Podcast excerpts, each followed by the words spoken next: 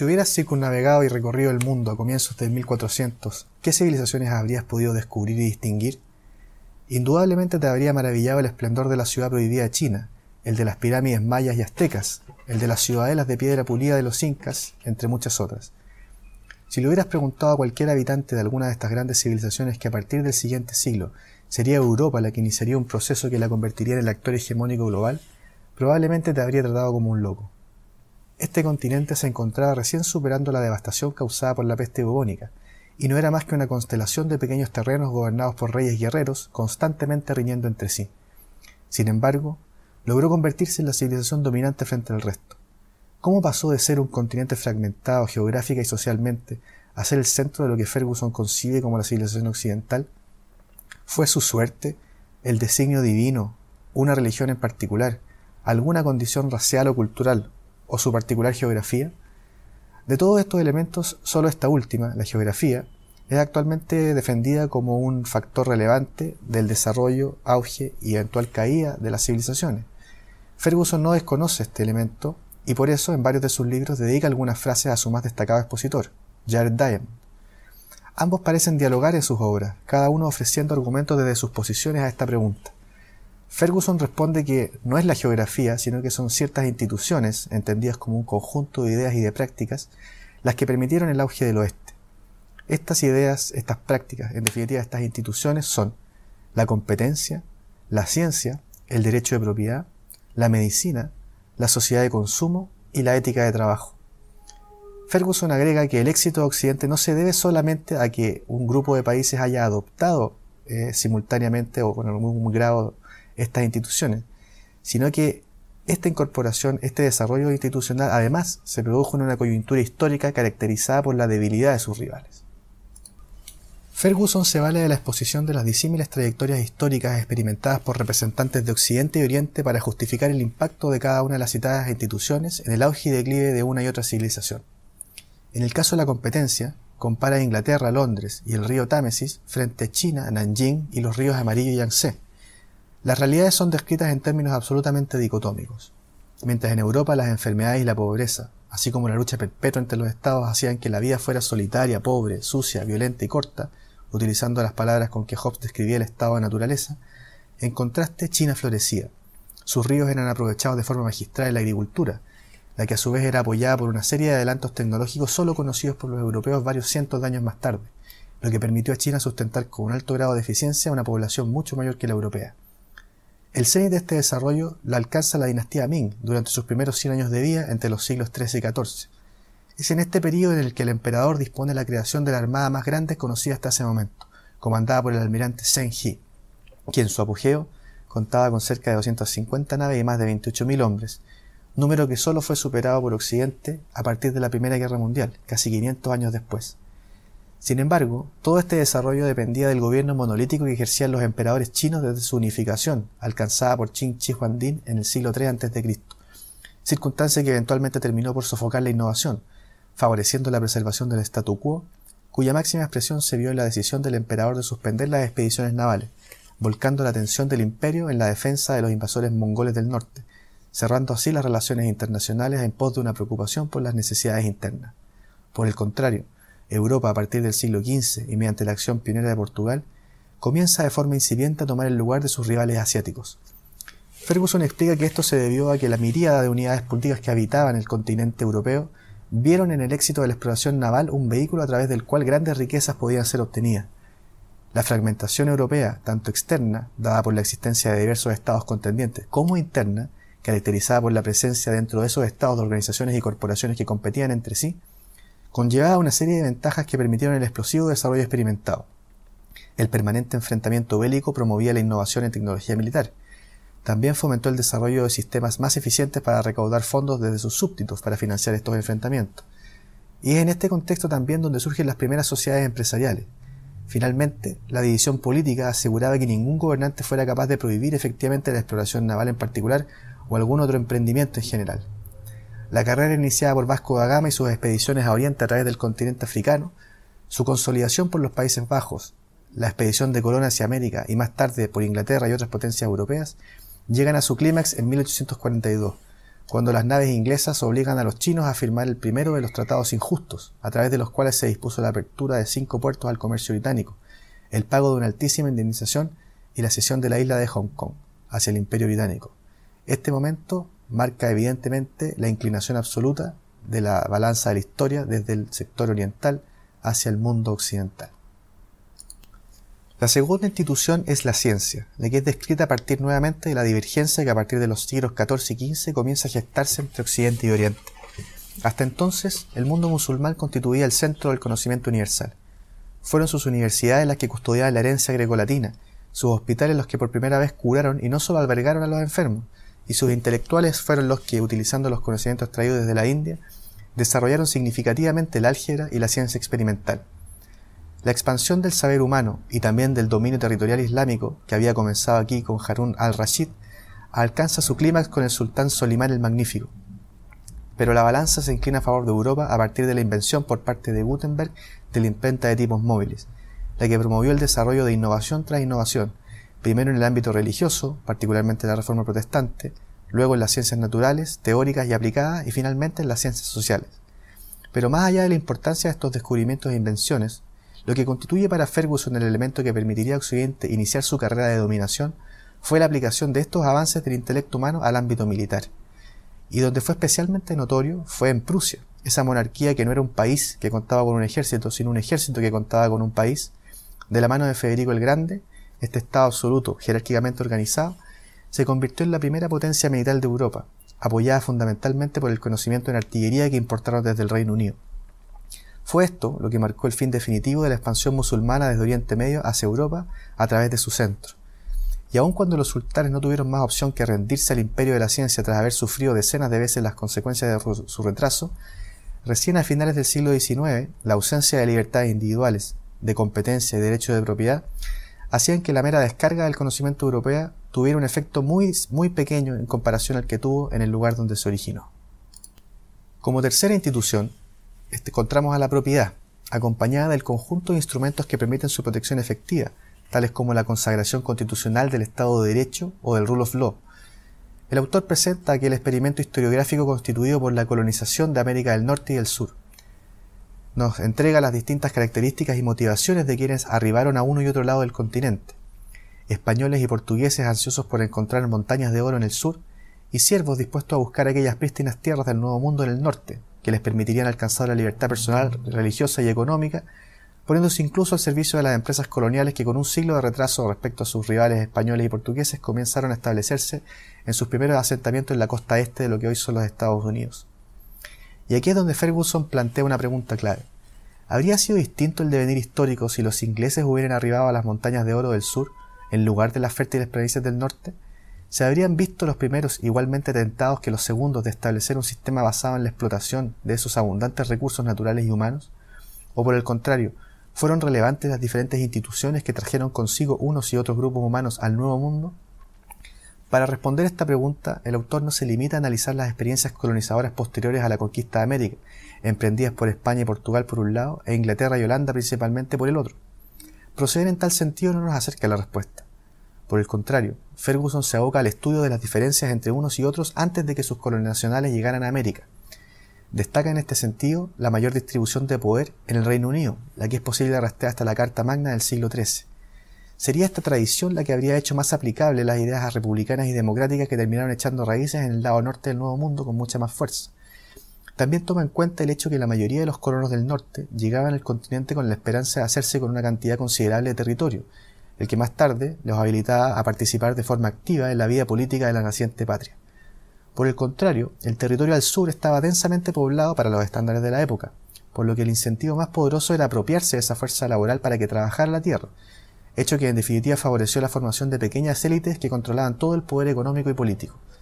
Una y otras alternativas, Ferguson las personifica en Washington y Bolívar. Ambos emprendieron cruzadas emancipatorias desde las metrópolis europeas,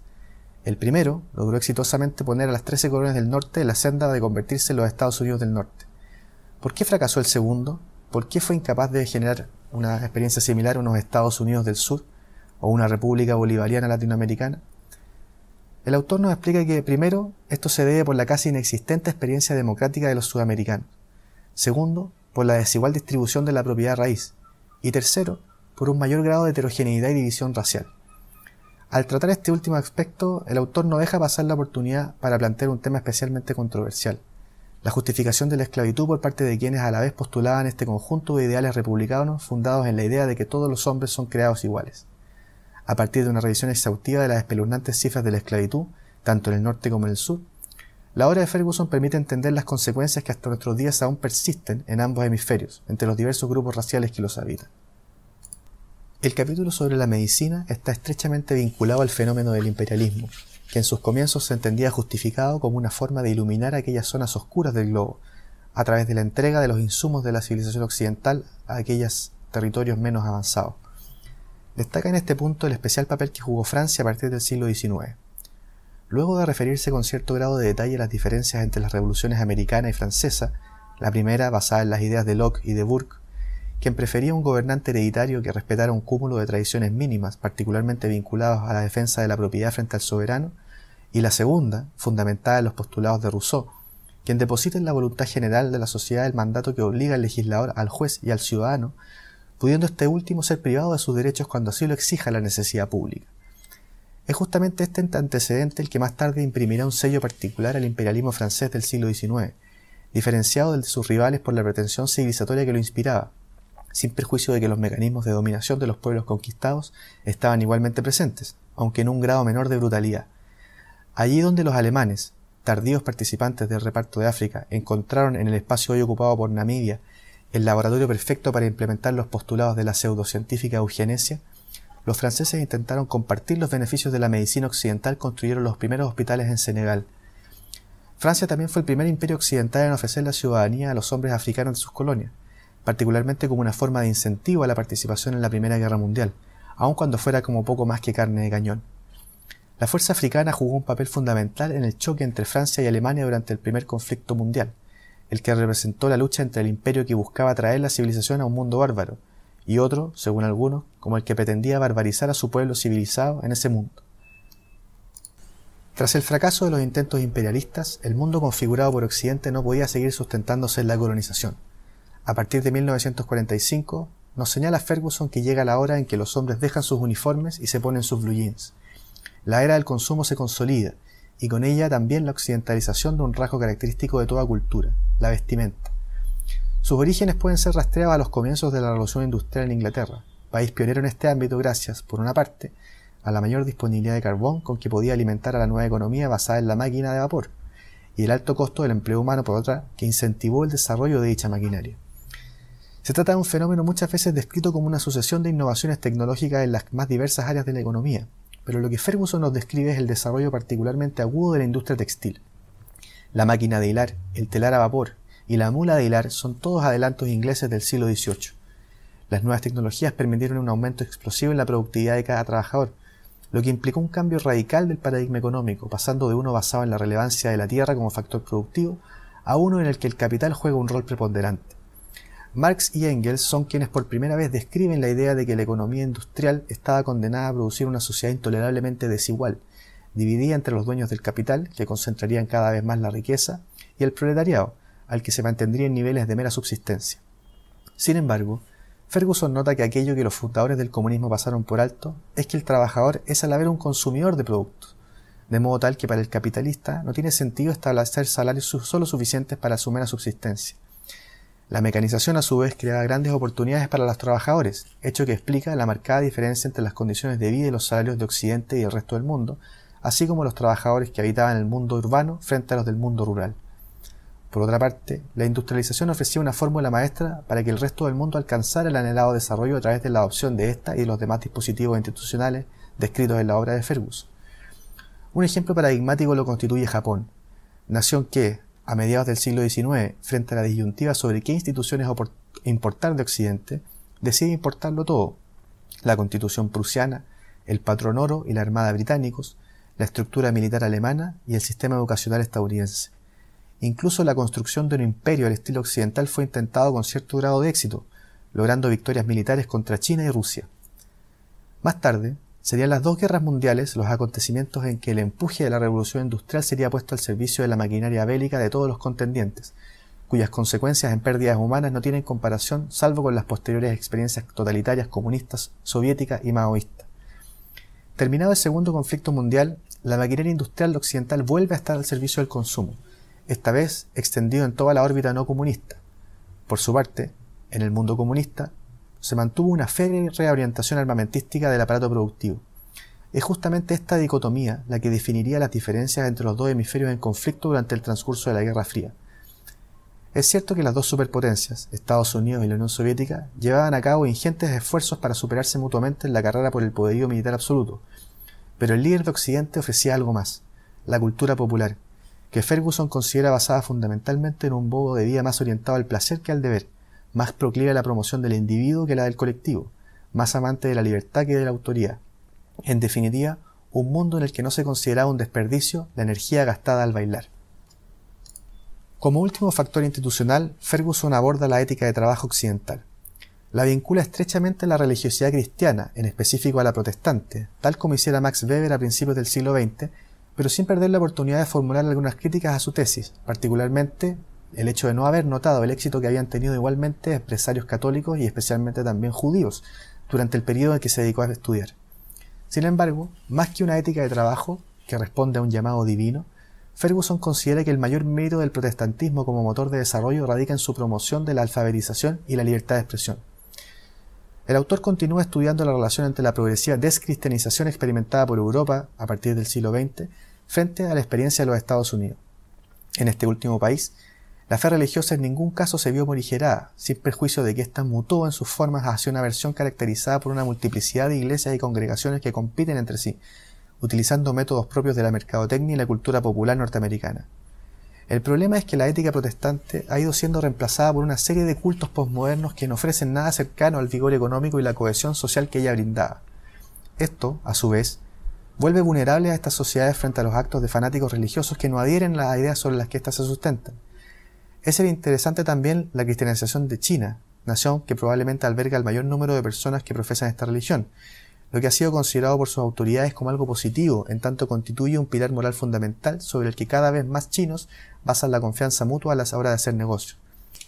En sus conclusiones, Ferguson repasa sucintamente las ideas que han intentado describir un ciclo de auge y caída de las civilizaciones esgrimida por historiadores, tales como la progresión de los sistemas de gobierno, descrita por Polibio, como la teoría del colapso ecológico de Jared Diamond. Sin embargo, no se muestra partidario de este enfoque de carácter cíclico, principalmente por la conceptualización que Ferguson hace de las civilizaciones como sistemas complejos, conformados a partir de un gran número de componentes que interactúan y que se encuentran asimétricamente organizados, elementos que vuelven difícil, si no imposible, una caracterización de los procesos evolutivos de los pueblos que sean aplicables de manera analógica. Respecto a la situación actual, Ferguson considera que estamos experimentando un declive de Occidente, un cambio en el centro de gravedad hacia el Oriente. Argumenta que este fenómeno no coincide con el choque de civilizaciones pronosticado y descrito por Samuel Huntington, particularmente porque la mayoría de los conflictos bélicos, desde el final de la Guerra Fría, han sido entre grupos étnicos pertenecientes a una misma civilización y no a enfrentamientos entre distintas civilizaciones. En cuanto a las amenazas que enfrenta hoy la civilización occidental, China es claramente el rival más fuerte, nación que según los pronósticos superará a Estados Unidos y sus aliados tanto en el orden económico como militar. Es cierto que China también presenta importantes grietas en su estructura, tales como el malestar social que un gobierno no democrático naturalmente genera, sobre todo en el contexto de un auge de su clase media, así como también el eventual antagonismo que su posición hegemónica en Asia podría suscitar entre sus vecinos. Sin embargo, Ferguson concluye sentenciando que la mayor amenaza a Occidente no la presentan civilizaciones rivales, sino su propia pusilanimidad y la ignorancia histórica que la alimenta.